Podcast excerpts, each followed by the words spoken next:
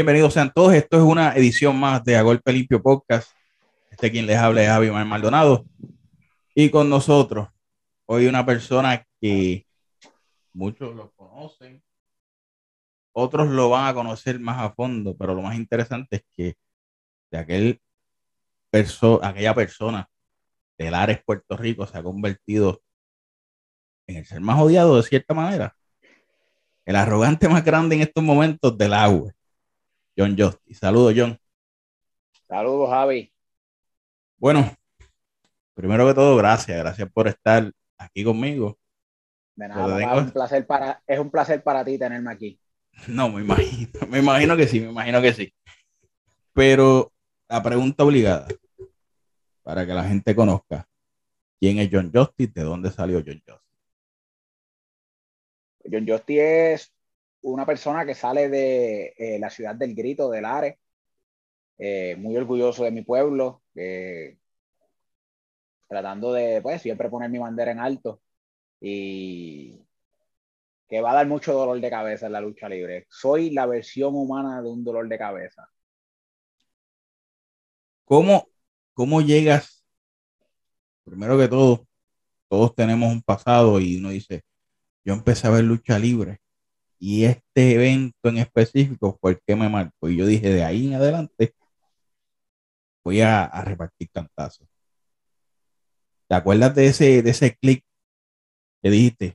Me gusta esto. Pues mira, mano, desde, desde muy chiquito, desde muy pequeño, yo creo que desde mis cuatro o tres años, yo estoy viendo lucha libre desde que tengo uso de razón. Eh, mis hermanos son fiebros de la lucha y toda la, ¿sabes? Siempre siempre vieron lucha, en mi casa siempre se vio lucha libre. Y era algo que me apasionaba, algo que me encantaba, mano. ¿Cómo, ¿Cómo fue? ¿Quién fue tu maestro? ¿Quién fue esa persona que te dio el, brazo, de la mano, de que, mira, ¿quieres aprender lucha libre? Vamos a trepar. Pues, pues, mira, yo arranqué, yo digo siempre, como siempre digo, yo, arranqué tarde en esto. Eh, yo arranqué ya prácticamente teniendo, cuando yo hice mi debut, yo estaba acabando de cumplir mis 30 años. Eh, yo había estado un año y medio practicando, yo creo que un poco más, porque para eso pasó lo del huracán María.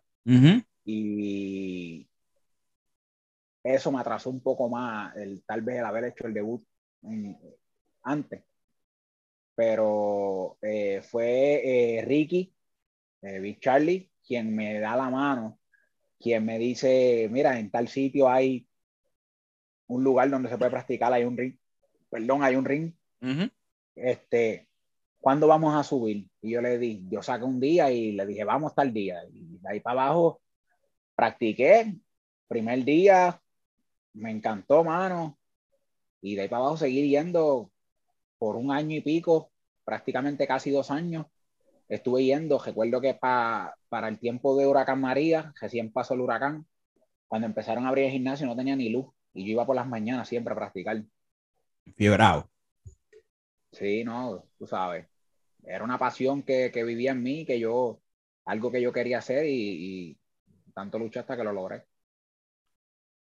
Tú dices que prácticamente tu, tu formación la hiciste durante María después de Huracán María, ah, etcétera. Sí, ah, un año antes y más o menos ese, como sí, como seis o siete meses en el transcurso de María también estuve practicando. ¿Te acuerdas tú de, tu primera lucha? Mi primera lucha fue en Cataño, en Juntos por la Navidad, después del Huracán María. Fue con la compañía New, que pues, ya hoy en día no existe, pero esa fue mi casa por, por el tiempo que estuve luchando, porque pues como todo el mundo sabe, yo tuve que tomar una pausa en, en, en, la lucha libre. Llega tu formación, pero antes de eso, pues ya tú tenías algo ya cuadrándose. Esa pausa que tomas, fue algo que te hizo después. ¿Qué te, qué te reactivó después de esa pausa? Dijiste, necesito, quiero? Pues mira, la pausa que yo tomé fue una pausa prácticamente obligatoria. Eh, no fue algo que estaba en mis manos. Eh, yo creo que estaba haciendo muchas cosas y estaba sonando bastante en ese momento. Eh, y, y, tomar esa pausa en ese momento, de hecho yo era campeón de la compañía y yo tuve que tomar la, la pausa siendo el campeón de la compañía. Fue algo que, como te digo, no fue algo que estuvo fuera de mis manos, fue algo que fue prácticamente obligatorio. Y todo pasa por un propósito, mano, y, y pues tuve que tomar esa pausa. Es interesante y hay que hablarlo. Aquel John Justice que todos vimos que estaba básicamente en sobrepeso versus un John Justice sumamente distinto y se podría decir en cierta manera hasta irreconocible en el sentido de que no era la misma persona que vemos hoy en día. Ese proceso, ese proceso fue costó, pues mano, costó bastante. Cuando yo tomo esa pausa, eso me dio bien duro porque yo estaba estaba cumpliendo mi sueño, estaba haciendo lo que quería hacer. Y el haber tenido que tomar esa pausa, yo digo que de cierta manera me causó como, como un tipo de ansiedad, un tipo de, de, de depresión y, y, rompí a comer como un demente y, y, engordé un montón. Yo llegué a pesar 281 libras. Sí que te, te dio duro, te dio duro. Estaba, parecía una bola de cebo. Pero, pero, ok. Tomas la decisión, tomas la decisión y dices, carajo esto, vamos a rebajar.